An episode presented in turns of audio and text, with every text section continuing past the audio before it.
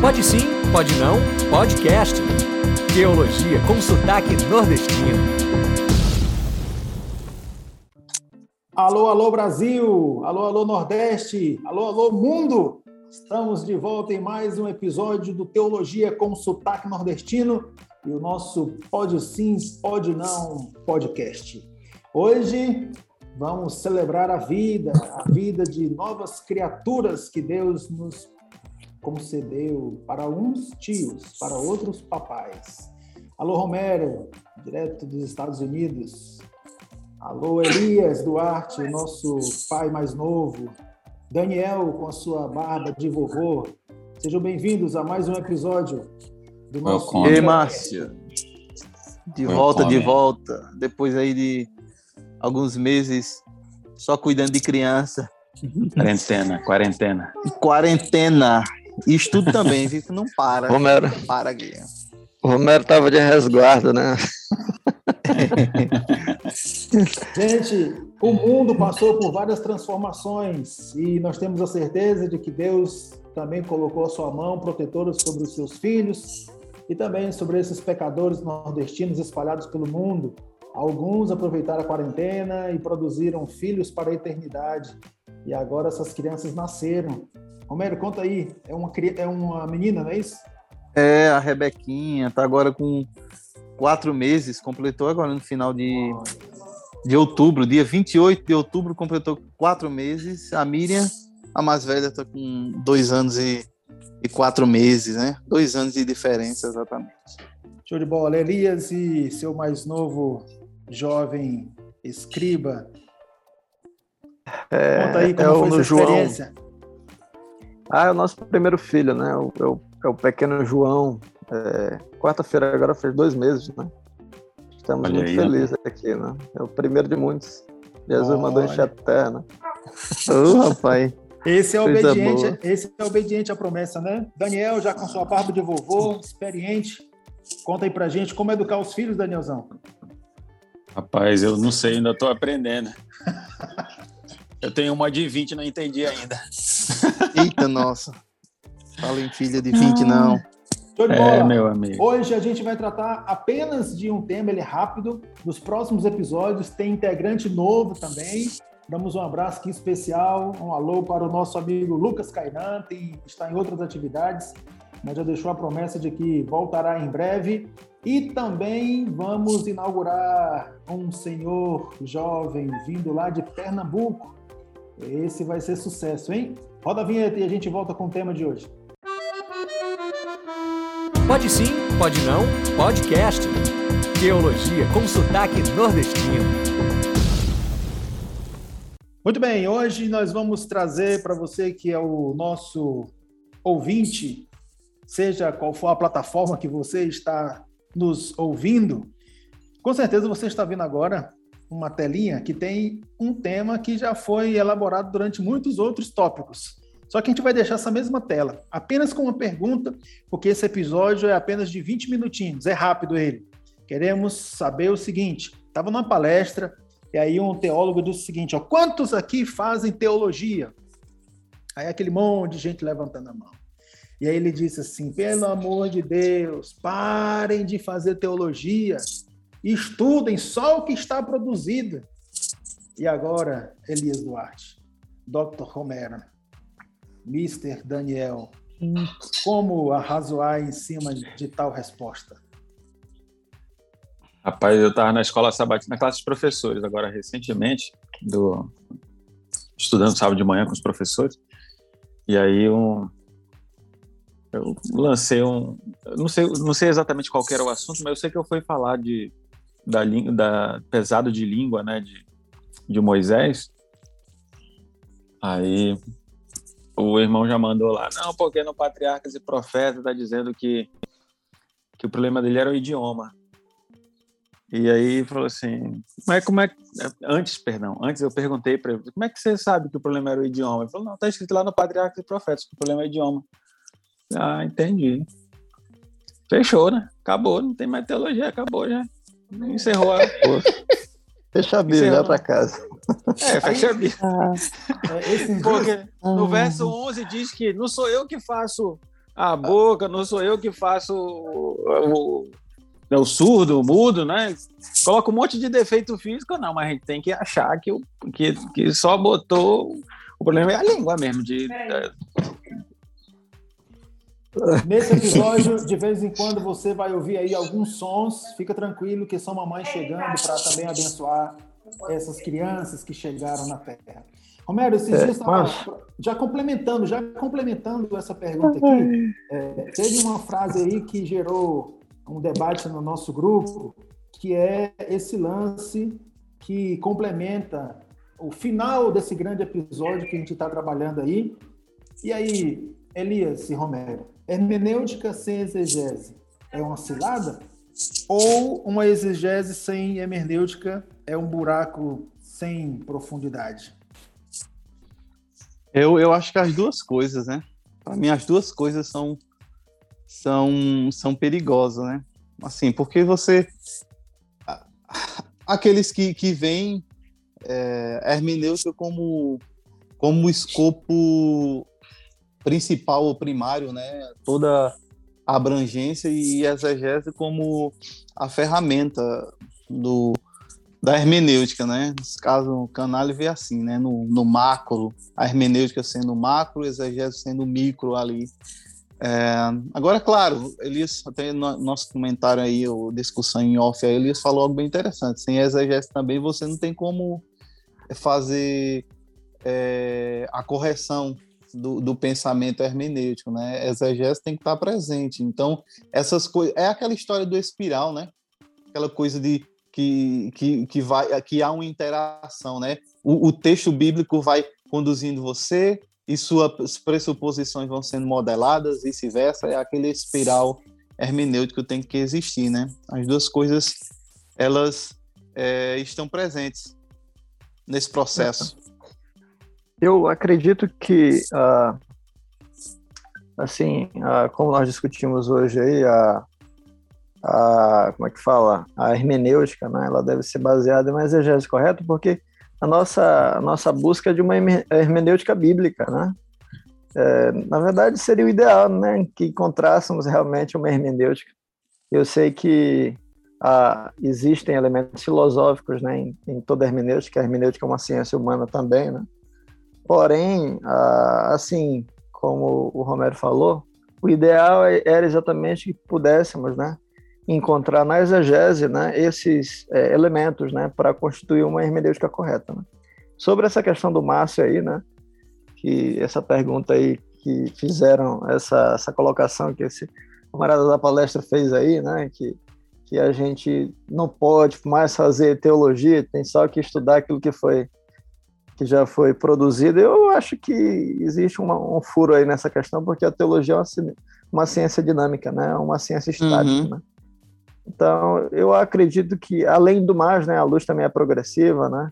E eu acredito que a, a escritura, o que o Daniel falou aí, tem muita gente que quer é, amarrar exatamente o conhecimento é, das escrituras. Não, pronto, é isso aqui acabou. Mas uhum. Jesus orientou lá em João 5,39 a gente examinar, né, se aprofundar ainda mais. Então eu acho chave, que. Jesus é a chave hermenêutica. Ei, peraí, Daniel, vai devagar, daqui a pouco é. chega aí, deixa pro próximo. Daniel Então eu acho que a teologia ela não tem que ver conosco, né? O problema é que tem muita gente que quer fazer teologia da perspectiva, não, essa é a minha teologia, né? Eu acredito que a teologia tem que ver com a escritura, o objeto da teologia é a escritura, né? Eu acho, eu acredito que deveríamos nos ater mais a ela do que essas pressuposições pessoais, né? E é, é esse o processo que o Romero falou, né? A escritura ela vai exatamente apresentando e moldando nosso pensamento, né? Apresentando suas bases teóricas e, e a gente vai, e a gente pode exatamente a, assim oferecer, não, não criar uma teologia, porque eu acredito que existe na escritura uma teologia, né? então a gente pode encontrar essa teologia, né? Correto. Antes, antes, antes de você fazer um link aí para o próximo, só o pessoal não se escandalizar, achar que eu sou, não creio mais em Ellen White. É herege. é que a própria Ellen White disse, né? Recomendo-vos a palavra de Deus. Aqui, ó. para a gente poder ir lá e olhar, examinar lá. O próprio Cristo né, diz em João 5,39, examinar as escrituras. As escrituras. É, não, não é para a gente pesquisar só no que já está produzido. Não estou dizendo que não pode pesquisar no que está produzido. Pode. Vai lá e olha o que está escrito. Então, pancada de livro que dá para o cara pesquisar e olhar lá. Agora, o cara deixar de beber na fonte, aí, na minha visão, é burrice. O cara tem o, o, o a fonte divina, que é a própria palavra de Deus. Aí o cara deixa de beber na fonte, aí ele vai no, no comentário do, do camarada lá. Pelo amor de Deus. Na minha, mim é burrice. Show de bola. E, por exemplo, é como se fosse uma conclusão, né? Esse é complemento, complemento dizendo exatamente isso aí, porque hoje o nosso episódio é curto, é pontual, só para dar essa reviravolta aí pós-pandêmica, para a gente voltar aos temas mais profundos, para dizer o seguinte: olha, nós sempre olhamos para o presente e às vezes nos esquecemos de olhar para o passado, inclusive pelo retrovisor, né? Coisas que aconteceram aqui nesses dias e a gente deixa de observar. É, lendo um pouquinho, um colega escreveu esses dias aí, de que às vezes a gente vê as crises na igreja, a gente vê falas de líderes e a gente não observa que no passado aconteceu algo assim também. Então a pergunta para encerrar este micro episódio é: a história então seria cíclica?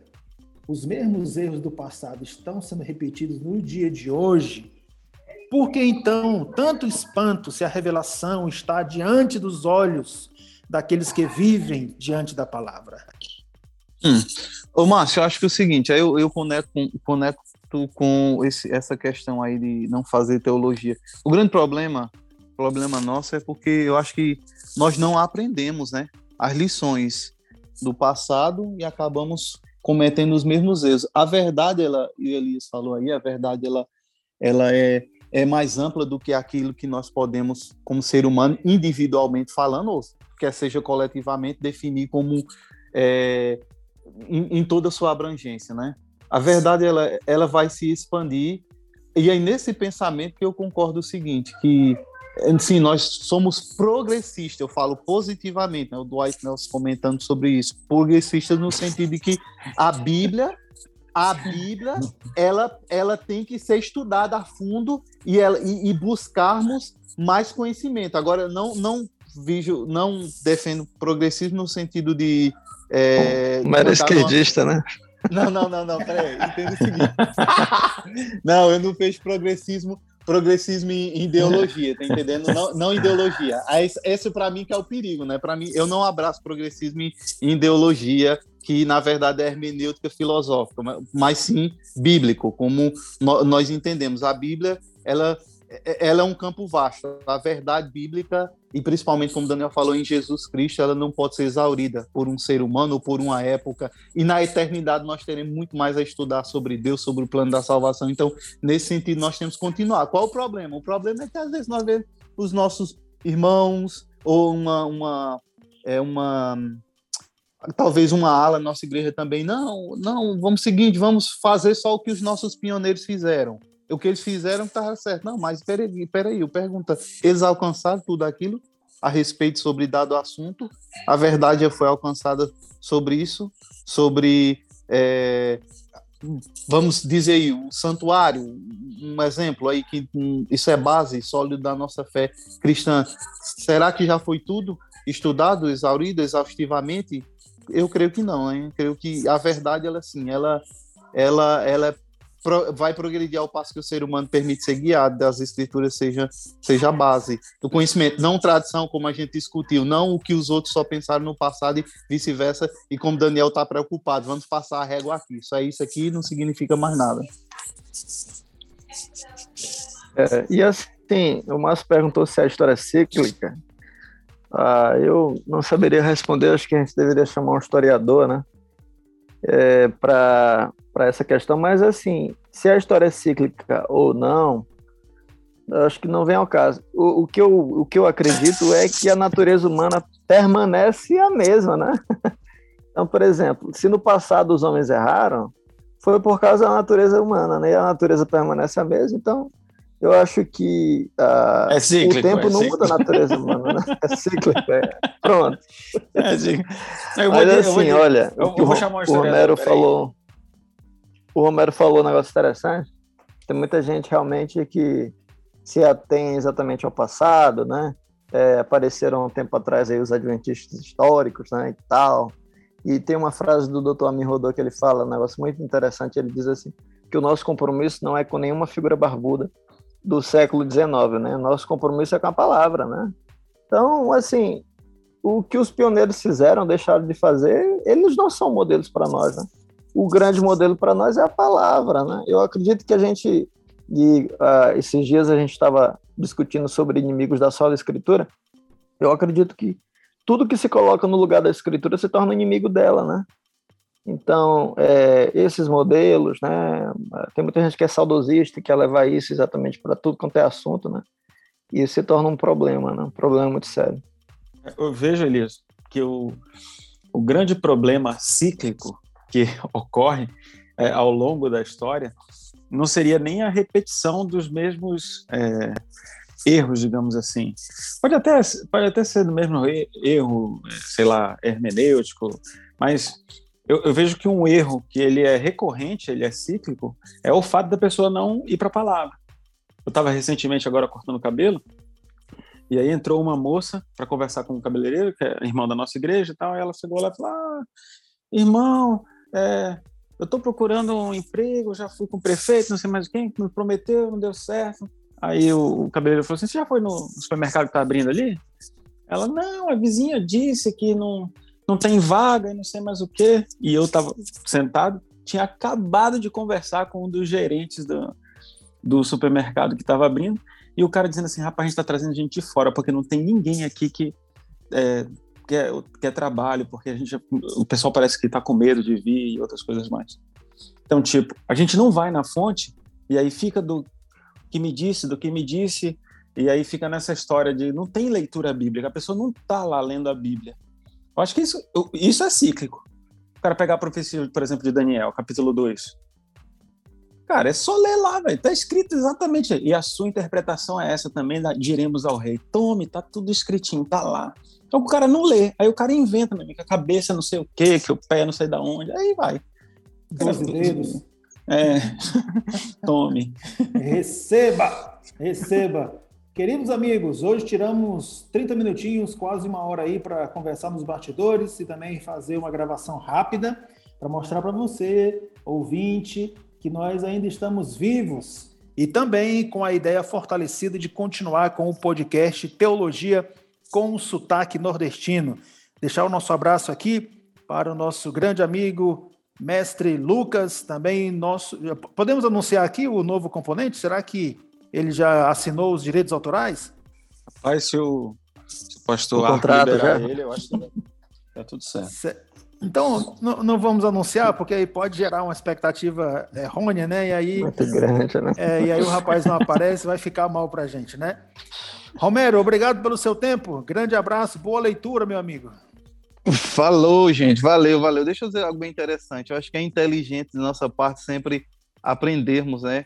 e buscarmos aquilo que já foi construído como base, eu acho que de lá nós construímos, construímos mais ou adiantamos. Eu acho que esse é um grande, um grande ponto. Aí, como o Daniel falou aí, seria burrice permanecer só ali, né? Então, acho que tudo que a gente viu no passado, a história passada, recente ou mais distante, deveríamos usar como base para nossa construção teológica. Agora, se preciso for desconstruir, desconstruir algo que muitas vezes é preciso, a gente desconstrói também para refazer. Eu acho que esse é um grande ponto importante no crescimento espiritual, teológico e no avanço. Um abraço, gente. Foi bom falar com vocês. Fiquem com Deus.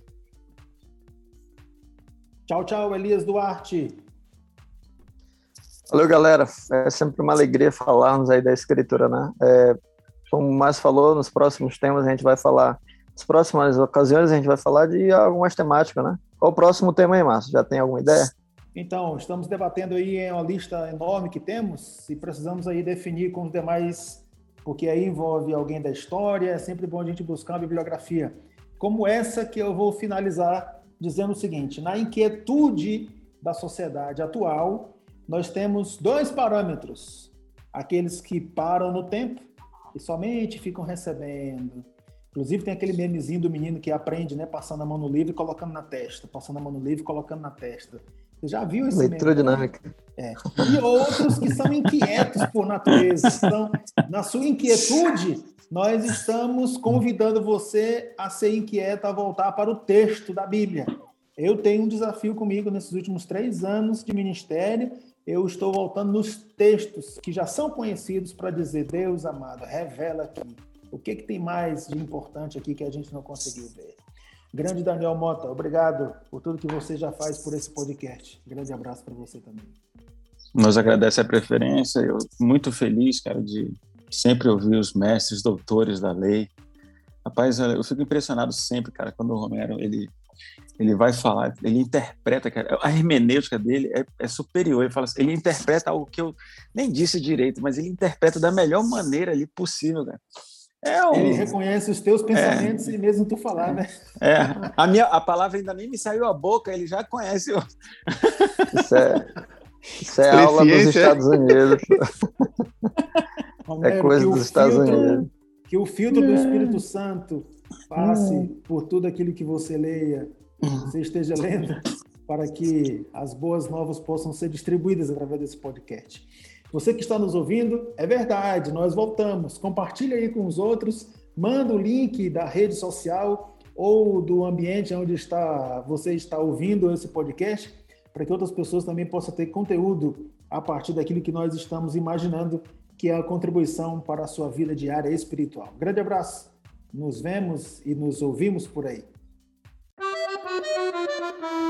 Pode sim, pode não, podcast. Teologia com sotaque nordestino.